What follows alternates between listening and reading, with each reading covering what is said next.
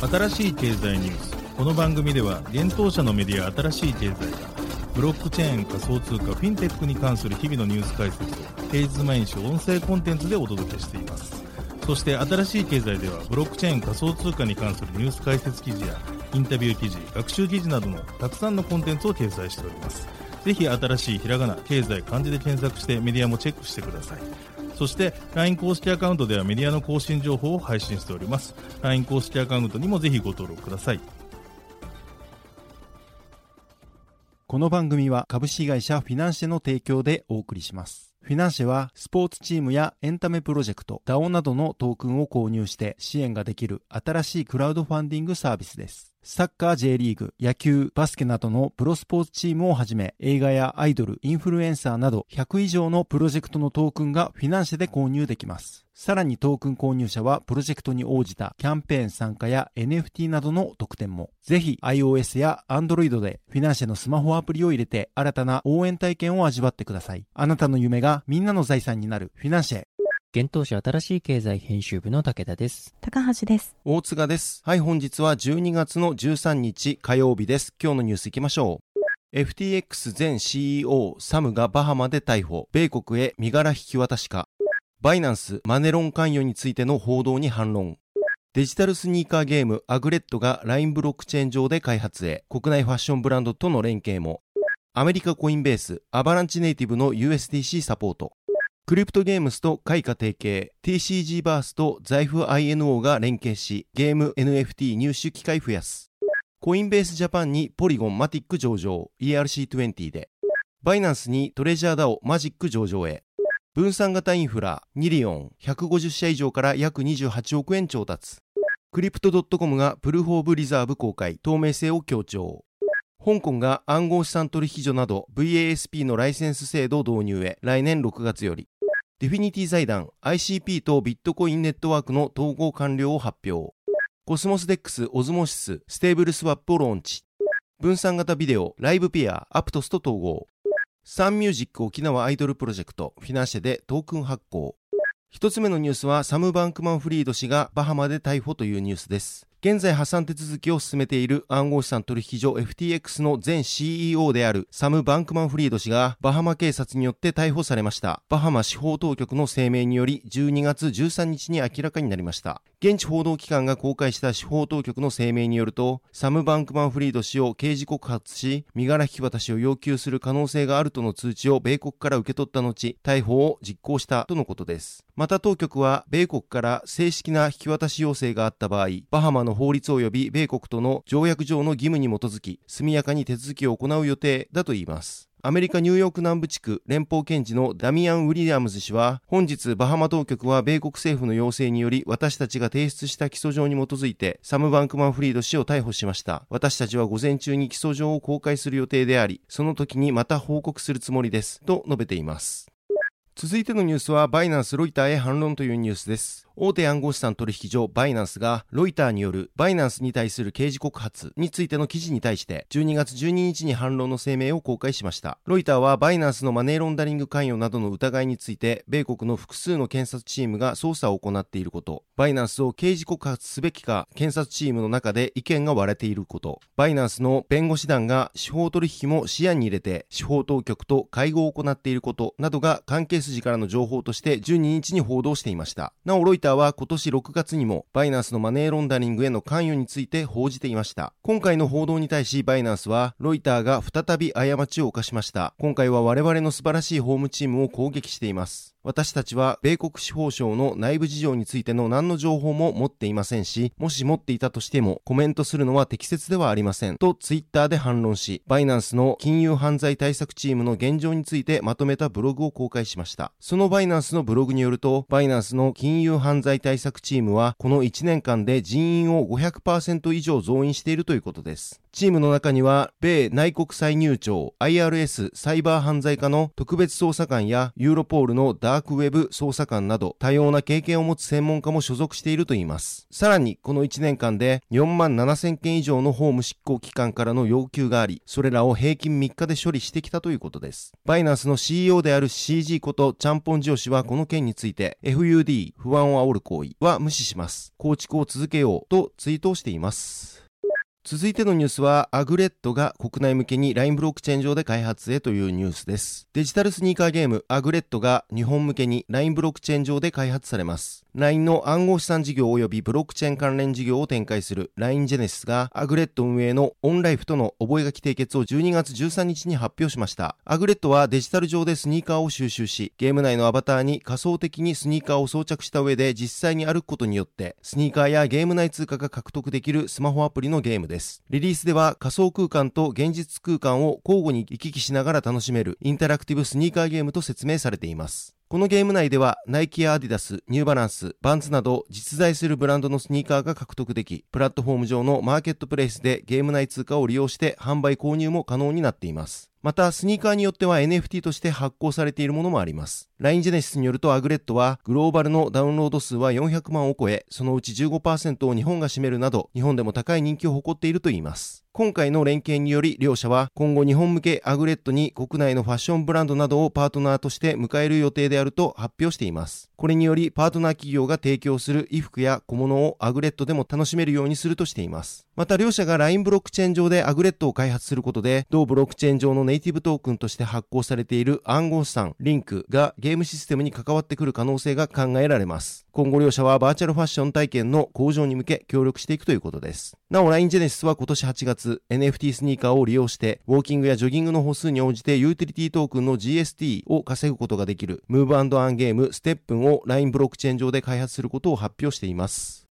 続いてのニュースはアメリカコインベースアバランチの USDC サポートというニュースです。アメリカ大手暗号資産取引所コインベースがアバランチネイティブの USDC のサポート開始を12月13日に発表しました。USDC はサークル社によって発行されている米ドルペッグのステーブルコインであり、ステーブルコインではテザーに次ぎ世界で2番目に多く流通しています。もともとはイーサリアムベースで開発されたステーブルコインでしたが、現在ではソラナやアバランチ、トロンなどをはじめとした様々なブロックチェーンで発行されており、時価総額は現在およそ9兆円となっています。今回コインベースでサポートが発表されたのは L1 ブロックチェーンのアバランチ上で提供されている USDC です。これにより特定の地域を除くユーザーはコインベースが提供するすべてのサービスでアバランチネイティブの USDC を簡単に売買できるようになりました。コインベースユーザーはブリッジプロトコルなどのサービスを利用することなく直接現金やクレジットカードからアバランチ上で利用するための USDC を購入できるようになりました。またこのことは同様に USDC を直接現金に戻すこともできるようになったということです。なお、アバランチには現在、アバランチブリッジが発行する USDC のペッグ通貨である USDC.E が存在していますが、今回サポートされるのはサークルがアバランチで直接発行するネイティブな USDC のみです。コインベースは12月8日、USDT から USDC への交換手数料を無料にする発表しており、これに関して信頼性と評判の高いステーブルコインである USDC をより摩擦なく切り替えられるようにすると話していました。続いてのニュースは、クリプトゲームズが開花フィナンシャルホールディングスと提携というニュースです。ブロックチェーンゲーム NFT サービス開発のクリプトゲームスがゲーミファイ専門の NFT マーケットプレイス財布 INO を運営する開花フィナンシャルホールディングスとの業務提携契約の締結を12月13日発表しました。クリプトゲームズのオアシス L2 ブロックチェーン TCG バースと財布 INO が提携することで、より多くのユーザーがゲームの NFT を入手できる環境を構築するといいます。また、両社は今後も NFT 販売やマーケティングサポートも行っていくとのことです。財布 INO は NFT の一次販売に特化した NFT マーケットプレイスです。イーサリアム、ポリゴン、BNB チェーン、アバランチ、アスターネットワークのマルチチェーンに対応しています。また、審査制を導入し、ユーザー向けに NFT のクオリティを担保したサービスを提供しているといいます。TCG バースはゲーム特化のブロックチェーンであるオアシスのレイヤー2バースレイヤーチェーンです。また、トレーディングカード特化型のチェーンです。なお、クリプトゲームズはオアシスの初期バリデータの一社です。また、TCG バースを運営するクリプトゲームズは昨年6月にアニモカブランズ、マネックスグループ、ダブルジャンプ東京株式会社、モバイルファクトリーの計4社を引き受け先とする第3社割当増資により資金調達を実施したと発表していました。続いてはニュースいきます。コインベースジャパンにマティック上場というニュースです。国内暗号資産取引所コインベースジャパンが暗号資産ポリゴンの取り扱いを12月13日に発表しました。同取引所が取り扱うマティックはイーサリアム上で発行された ERC20 規格のトークンです。なお、国内交換業者においてマティックを取り扱うのはビットバンク、ビットフライヤー、SBIVC トレードに続き4社目となります。なお、SBIVC トレードのみポリゴン上で発行されたネイティブトークンを取り扱っています。マティックは iOS および Android のコインベースアプリとブラウザ版コインベース .com にて取引が可能になっているとのことです。なお、コインベースジャパンはこれらのサービスで現在販売所機能のみを提供しているため、板取引ではなく販売所での取り扱いとなります。コインベースジャパンでは今回のマティック上場により全18銘柄の暗号資産を取り扱うことになりました。続いてのニュースいきます。バイナンスのイノベーションゾーンにマジック上場へというニュースです。大手暗号資産取引所バイナンスが暗号資産トレジャー DAO マジックの取扱い予定を12月12日に発表しました。マジックの取り扱いは他のトークンよりも高いボラティリティと高いリスクをもたらす可能性が高いトークンの取引を提供するイノベーションゾーンでの対応となります。すでに日本時間12日17時よりマジック BTC、マジック BUSD、マジック USDT の取引ペアによって取引開始しています。なお出金は13日17時より開始される予定とのことです。また、バイナンスは12日17時から48時間以内にマジックを分離マージン及びその借り入れ可能資産として追加するとのことです。取引ペアについては、マジック BUSD、マジック USDT となっています。続いてのニュースいきます。分散型インフラ、ニリオン約28億円調達というニュースです。分散型インフラを開発するニリオンが戦略的パートナーや投資家らから2000万ドル、約28億円以上の資金調達を完了したことを12月11日に発表しました。今回の調達は、ディストリビューティッドグローバルが主導し、ビッグブレインホールディングス、チャプター1、GSR、ハッシュキー、OP クリプト、サルトファンドなど150以上の企業から出資を受けたとのことです。ニリオンはデータの安全な保存と計算のための新しいインターネットインフラストラクチャーを開発する企業です。ニリオンはニルメッセージコンピュート、略して NMC と呼ばれる数学的な革新を利用した分散型ネットワークで安全なマルチパーティー計算 MPC 技術も活用しています。なお、ニリオンの公式サイトには NMC は分散型の安全なストレージと計算のために専用設計されており、ニリオンのネイティブネットワーク上で新しいユースケースを開拓し、同時に既存のブロックチェーンのサポートを強化することもできると説明されています。また、NMC はニリオンのネットワーク上にデータを断片化し分散させることで、プライバシーを確保しつつ、基礎となるデータの高速な計算を可能にするといいます。そして NMC の大きな特徴はノード間の通信を必要とせずに計算処理が行われることだといいます。さらにその技術は分散型クレジットスコアリング、プライベート NFT、分散型セキュアストレージサービスなど Web3 における新しいユーティリティを生み出す可能性が秘めていると説明されています。ニリオンの CEO であるアレックス・ペイジ氏は、私たちは多くの Web3 プロジェクトが過剰に集中保有する初期投資家によってネットワークが所有され苦しむのを見てきました。だからこそトークンの5%以上を欲しがるシリコンコンバレーのベンチャーキャピタルには単にプロジェクトに名前を貸すだけではダメだと判断したのです。その代わりに私たちはプロジェクトを愛しサポートし価値を与えてくれる広く分散した初期貢献者たちを慎重に招待しましたとコメントしています。続いてのニュースは、クリプト .com プルーフオブリザーブス公開というニュースです。暗号資産取引所のクリプトドットコムが準備金の保有を証明するプルーフオブリザーブスのリリースを12月9日発表しました。検証は監査企業のマザーにより行われ、国際監査保証基準審査会が定める国際関連サービス基準4400に基づいて実施されたといいます。マザーは2022年12月7日0時0分0秒 UTC 時点の本番データベースの監査人が監視するライブクエリを通じてクリプト .com が管理していると証明されたオンチェーンアドレスに保有する資産と顧客の残高を比較したとのことです。マザーが提出した報告書によると、主な資産の積立比率は、ビットコインが102%、イーサリアムが101%、USD コインが102%、テサーが106%、リップルが101%、同時コインが101%、シバコインが102%、リンクが101%、マナが102%であったとのことです。なお、ユーザーは自身の資産をアプリ及びクリプト .com エクスチェンジの両方で確認することができるとのことです。クリプト .com は今回の取り組みを透明性と説明責任の最高基準を設定するという私たちのコミットメントの延長であると説明し、当社 CEO のクリス・マーザレック氏は私たちは世界中の顧客にデジタル通貨を利用するための安全なコンプライアンスに準拠した手段を提供することに全力を尽くしていますとコメントしています。ます FTX の破綻以降、準備金の保有を証明する動きは各所で見られており、11月25日には大手暗号資産取引所のバイナンスがプルーフオブリザーブスを発表していました。また、このリリースの検証はマザーによって証明されたと伝えられています。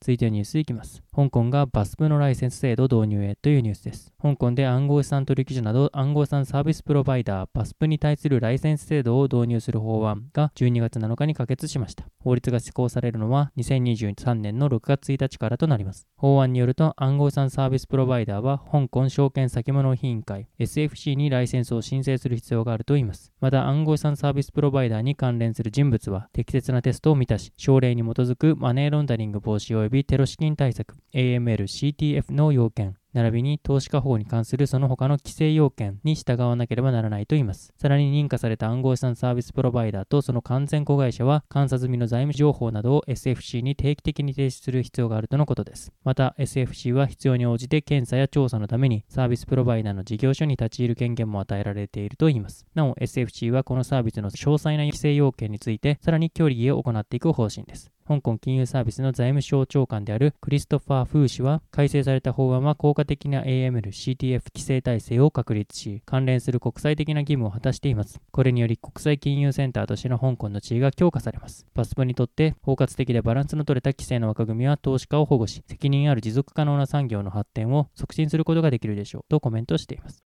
続いてのニュースは ICP とビットコインネットワークが統合というニュースです。分散型クラウドサービス、インターネットコンピューター ICP のメインネットとビットコインネットワークの統合完了が12月6日に発表されました。ICP はイーサリアムなどの一般的なブロックチェーンとは違い、例えば Amazon Web サービスのようなクラウドコンピューターとしての側面を持つブロックチェーンとして開発されたスイス拠点の非営利団体ディフィニティ財団主導のプロジェクトです。また ICP 上のアプリケーションは高速で動作する Web 用プログラミング言語である WASM にコンパイルされ処理を行うという特徴を持っています。今回 ICP がビットコインネットワークと統合したことにより ICP 上のスマートコントラクト ICP はキャニスターと表現がネイティブにビットコインを保持、送受信できるビットコインのレイヤー2として機能できるようになったということです。ICP 上のキャニスターがビットコインの送受信に対応するためユーザーはネイティブのビットコインを直接 ICP 上で扱えるようになったということです。ネイティブのビットコインを直接扱えるメリットは様々なブロックチェーンでしばしばハッキングの対象となっているトークンブリッジの工程を挟まなくても良い点です。セキュリティレベルが高いままビットコインを扱えることになるということです。これによりユーザーはセキュリティを損なわないままビットコインを用いた分散型アプリケーションが構築可能になったといいます。なお、ブリッジとは異なるブロックチェーン間でトークンを移動させることです。これまではブリッジプロトコルによりラップドトークンを新たに発行することで疑似的にビットコインを扱っていました。ちなみにラップドトークンは発行元に元のトークンがロックされ、転送先のネットワークで同量のラップドトークンを発行するという仕組みで作成されています。これを行うスマートコントラクトにバグや脆弱性が発見され、ハッキングに遭う事件が起こっています。ディフィニティ財団のエンジニアリングディレクターであるマヌ・ドライバース氏は次のようにコメントをしています。ブロックチェーンは壁に囲まれた庭のようなもので相互にやり取りすることはできません。これがビットコインに関して言えば DeFi アプリケーションなど世界最大の暗号資産とやり取りすることで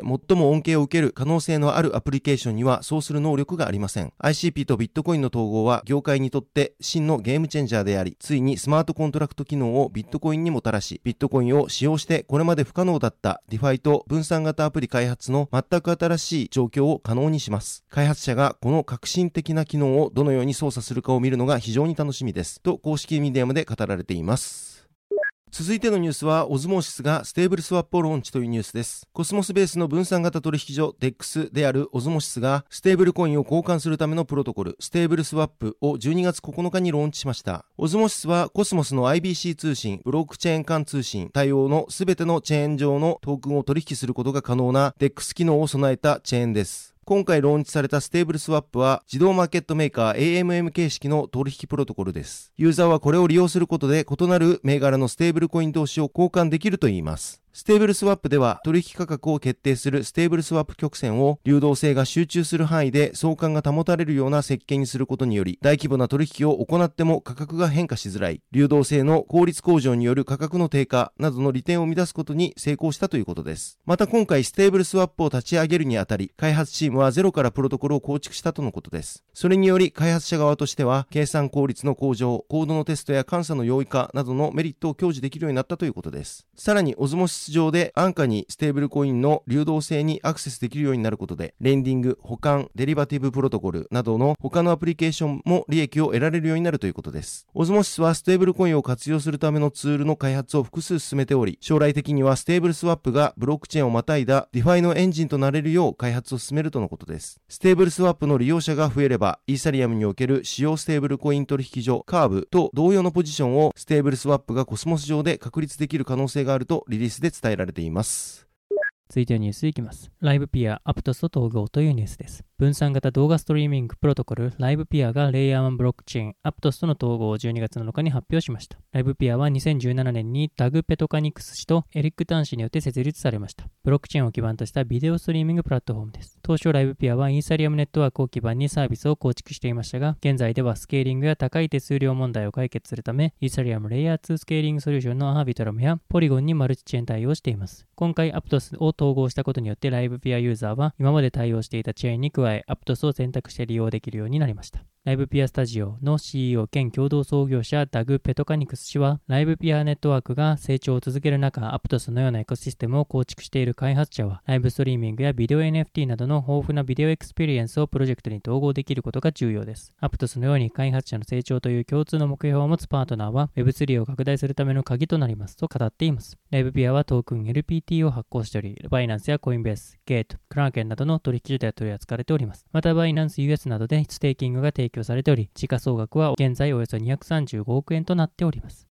続いてのニュースは、サンミュージック沖縄がフィナンシェでトークン発行というニュースです。次世代クラウドファンディングサービスフィナンシェがサンミュージック沖縄発足のサンミュージック沖縄アイドルプロジェクト始動と同プロジェクトのトークン新規発行及び販売開始を12月12日に発表しました。サンミュージックは俳優や声優、モデル、歌手、芸人、文化人など幅広いジャンルを手掛けてきた大手芸能プロダクションです。今回サンミュージックは沖縄を芸能王国と称し、新たな原石を見つけるべく新たにサンミュージック沖縄を設立したということです。そして今回、サンミュージック沖縄が発起人となり、トークンを用いたコミュニティでアイドルグループの企画から誕生、全国デビュー、そして以降の目標を長期にわたってファンと一緒に競争していくため、サンミュージック沖縄アイドルプロジェクトを指導するということです。なお、サンミュージック沖縄アイドルプロジェクトが沖縄発であるべき理由として、一つ目はこれまで数々のスターが誕生した文化的背景、そして二つ目として沖縄が東アジアと日本本土の中心といった地理的背景、そして三つ目としてコロナの影響を受けた沖縄の観光産業の活性化に向けた観光×エンターテインメント×テクノロジーイコール地方創生といった三つが挙げられています。サンミュージック沖縄アイドルプロジェクトは、今回のトークン販売によるファンディングで集まった支援金をアイドル誕生に向けたオーディションやデビューに向けたコンテンツ制作に使用するといいます。また、支援をしたサポーターには、第1回ファンディング支援者のみが受け取り可能な NFT やデビューメンバーオーディションの投票権など、競争型コミュニティを体験できる特典が付与されるということです。なお、今回フィナンシ上で発行されるトークンは、サンミュージック沖縄トークン、略して SMO トークンとして販売されるということです。SMO トークン購入者はは特典として、クラブ運営の一部に携われる投票企画への参加や参加型イベントへの招待、特典抽選への応募などの権利が得られます。投票はトークンの保有数に応じて投票数が多くなる仕組みや保有しているトークン数の割合によって抽選特典の当選確率が変動する仕組みになっています。また一定のトークンを保有しているサポーターには限定の特典も提供されるといいます。現在発表されている支援特典には選抜オーディション投票権、投票メンバーのポラロイド NFT、CD、ミュージックビデオ、その他制作物、スペシャルサンクスにお名前を掲載、ファンサミット会議参加券、古参スポンサー専用タイアップ楽曲提供、ジャスラックなしがあります。SMO トークンの初回販売は12月12日14時半から2月13日18時の予定となっています。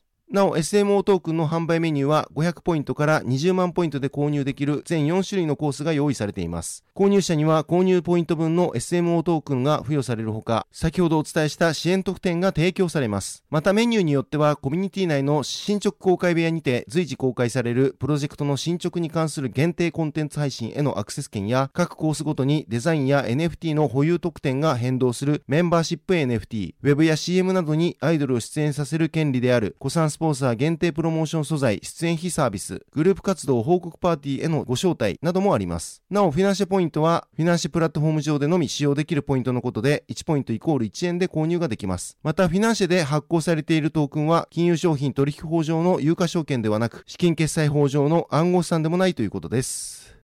はい、本日のニュースは以上となります。このように私たち新しい経済編集部では、ブロックチェーン暗号資産に関するニュースを平日毎日ラジオで配信をしております。本日ご紹介したニュースはすべてサイトの方に上がっております。ぜひサイトの方も見に来てください。新しいひらがな、経済漢字で検索して見に来ていただければと思います。それでは本日はありがとうございました。ありがとうございました。ありがとうございました。